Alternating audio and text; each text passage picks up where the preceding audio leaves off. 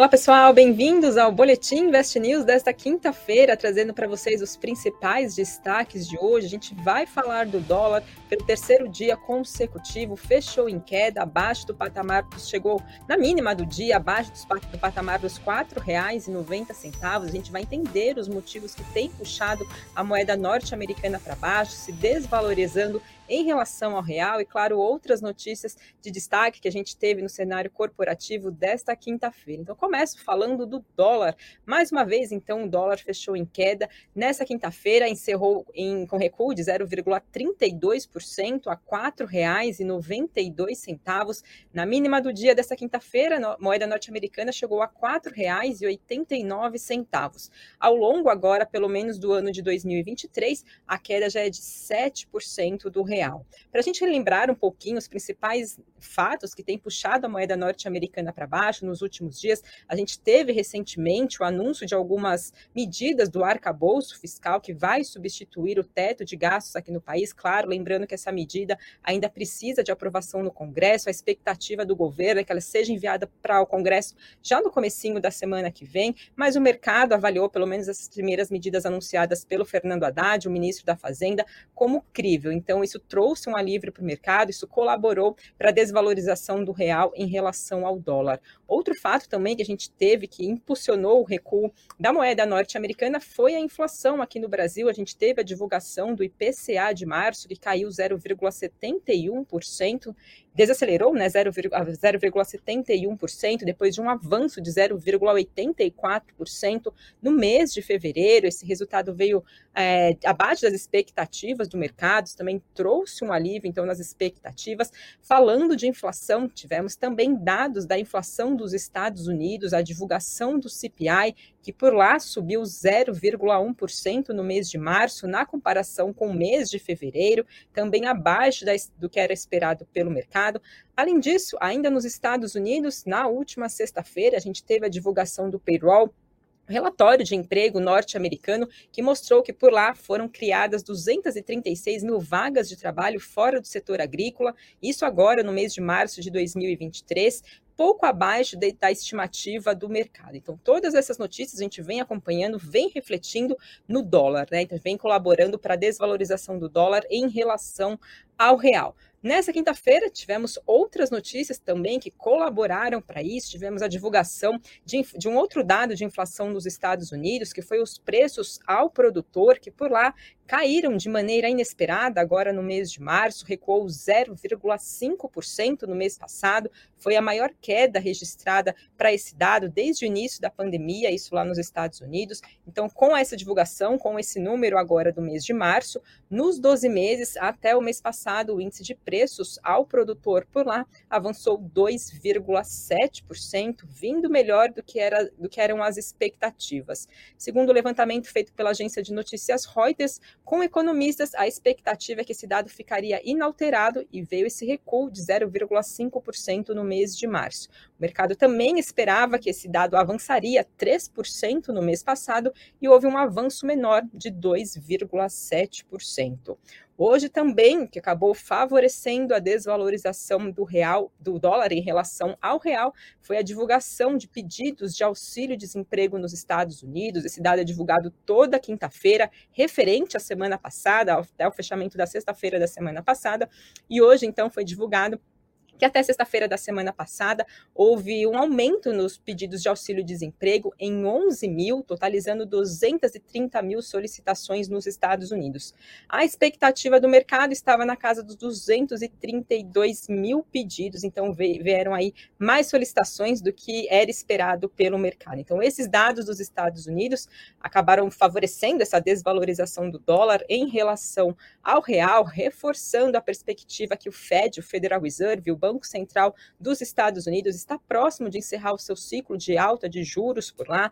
A expectativa do mercado, de forma geral, é que aconteça mais um aumento de 0,25 ponto percentual na taxa básica de juros dos Estados Unidos na próxima reunião de política monetária deles, que está prevista para os dias 2 e 3 de maio. E depois disso, então, a expectativa é que o Federal Reserve encerre esse aumento de juros por lá, essa elevação rápida, foi a elevação mais rápida que o Banco Central norte-americano norte-americano tem feito desde 1980, então, da subida da taxa de juros norte-americana.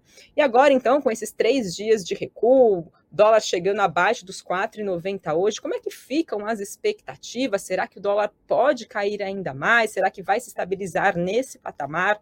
Hoje, o economista André Perfeito, ele diz que o dólar tem motivos para cair, mas que existem limites. Ele diz que não há uma resistência visível para a moeda norte-americana até atingir por volta dos R$ 4,80, mas que é nesse patamar, então, que existe aí, é preciso ter um ponto de atenção.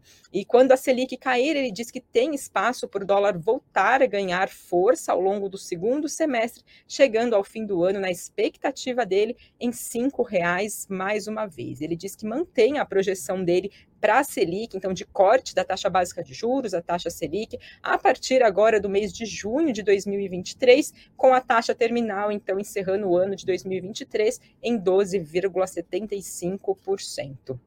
Quem também comentou sobre expectativas do que pode acontecer com o dólar, André Fernandes, então a gente consultou ele, ele é sócio da A7 Capital, e ele diz que os estrangeiros aumentaram as vendas, se juntando aos investidores locais, que também mantêm posição vendida de dólar, mas que nos níveis atuais, na atuação dos players hoje no dólar, já, é, foi, já se percebeu um fluxo comprador passivo mais persistente. Ele diz que precisa ser lembrado que o dólar tem caído no mundo todo, que ajudou a valorização do real, e ele também falou que acredita que deve começar agora o dólar a ficar nesse patamar entre R$ 4,90 e R$ 5,10, saindo daquela faixa que a gente acompanhou nos últimos tempos entre R$ 5,10 e R$ 5,30, Claro, lembrando, se não houver nenhuma outra notícia que possa acabar invertendo esse fluxo, lembrando que o dólar não estava nesse patamar abaixo dos cinco reais há mais de 10 meses, a última vez que foi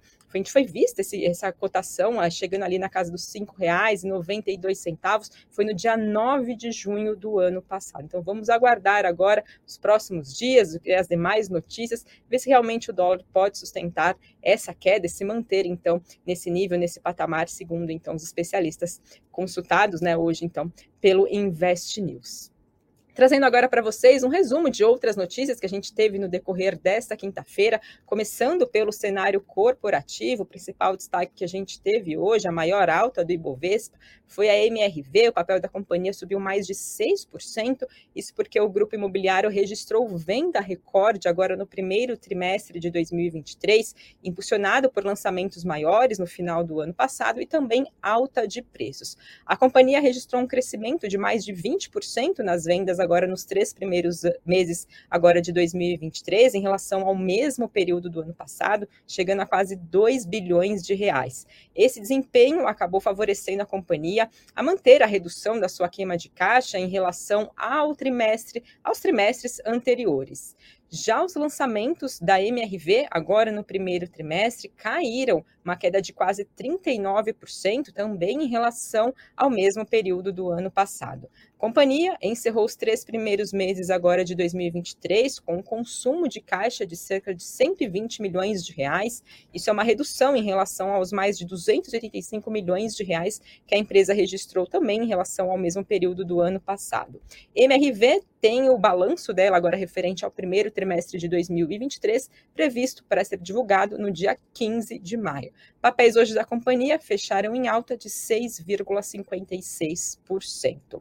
A Guide diz que o que teve de ponto positivo nesses principais números que foram divulgados pela empresa está o aumento do ticket médio, que passou de 175 mil para 218 mil reais, o aumento na velocidade de vendas para 22%, e já no caso do lado negativo, as vendas da operação da companhia nos Estados Unidos, que ficaram zeradas agora nesse primeiro trimestre de 2023.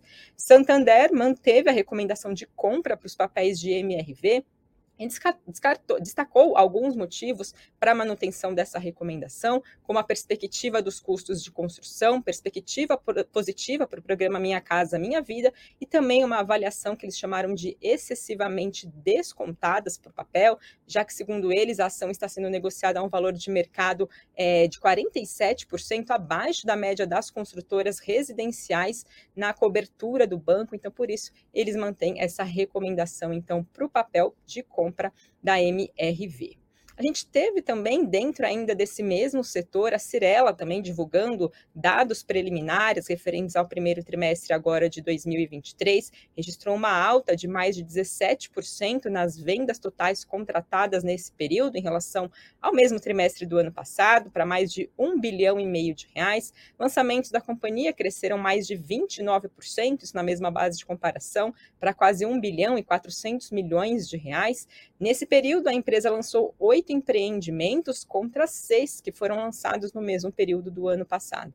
O papel de Cirela hoje fechou uma leve alta de 0,13%. A Guide destacou, os analistas da Guide destacaram que depois do quarto trimestre de 2022, com um volume elevado nos lançamentos da empresa, o primeiro trimestre, pelo menos de acordo com os números que foram divulgados nessa prévia, foram considerados modestos e que do lado positivo, a velocidade de vendas da companhia aumentou nesse período.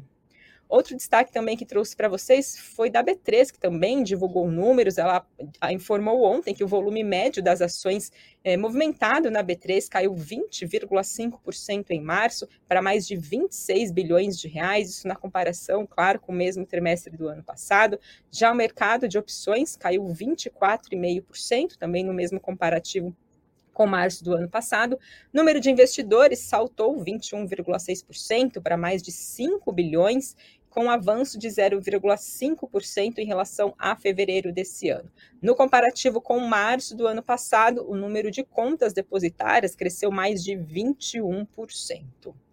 Trago também a informação atualizada da App Vida, que concluiu a sua oferta de 396 milhões de ações. Isso representa aproximadamente 6% do aumento da base acionária da companhia, ao preço de R$ 2,68 por ação.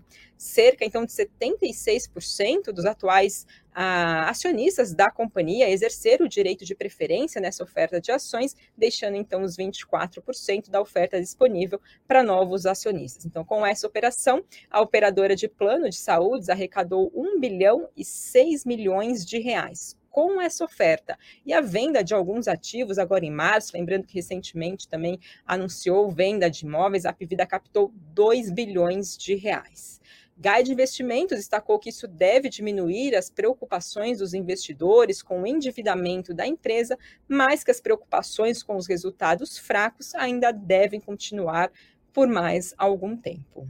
E por fim, também trago informação da Petrobras, que informou que concluiu a sua operação de transferência de participação no Polo Norte Capixaba para a Ciacrest, no processo de desinvestimento que tinha sido assinado em março do ano passado. Essa operação foi concluída com o pagamento de mais de 426 milhões de dólares à vista para a Petrobras. Então, a companhia ainda destacou, a estatal afirmou que esse desinvestimento não vai impactar outras atividades que a empresa tem no Espírito Santo, onde mantém operações importantes por lá em campos e também em águas profundas. Agora trazendo para vocês o fechamento né, de Ibovespa, de dólar, Bitcoin, as maiores altas e quedas da Bolsa nesta quinta-feira, começando então pelo Ibovespa, fechou em queda de 0,40% aos 106.458 pontos. Bitcoin, por volta das 6 horas da tarde, tinha alta de 1,60% aos 30.266 dólares. Já o dólar, né, trouxe para vocês logo agora no comecinho da live também, hoje fechou, deixa eu só recuperar aqui certinho, em queda de 0,32% a R$ 4,92. E já falando agora entre as maiores altas e quedas do Ibovespa, quem quem ficou aí, liderou as altas de Bovespa, como comentei há pouco, MRV fechou com ganho de 6,56%. Na sequência, teve Qualicorp avançando mais de 2% e CPFL ganhando com ganhos de mais de 2%. Já entre as maiores quedas desta quinta-feira ficaram BRF, que recuou mais de 7%, né? As empresas acabam sendo impactadas com essa queda do dólar que a gente vem acompanhando, acaba impactando essas empresas do setor de frigorífico frigorífico, né, por causa das exportações da companhia, isso acaba refletindo, então, nos números da, da empresa. É, Marfrig também, né, nessa mesma esteira, então, em queda de 7%, e a gente também teve a Minerva com recuo de 6,47%. Esses foram os destaques desta quinta-feira, e claro, para vocês ficarem por dentro de outras notícias e demais detalhes, acesse investnews.com.br. Se vocês gostam do que a gente traz aqui diariamente para vocês, aproveitem para deixar o like e também fazer a inscrição, caso ainda não seja inscrito. Boletim Invest News de hoje fica por aqui. Uma boa noite para vocês e até uma próxima. Tchau, tchau.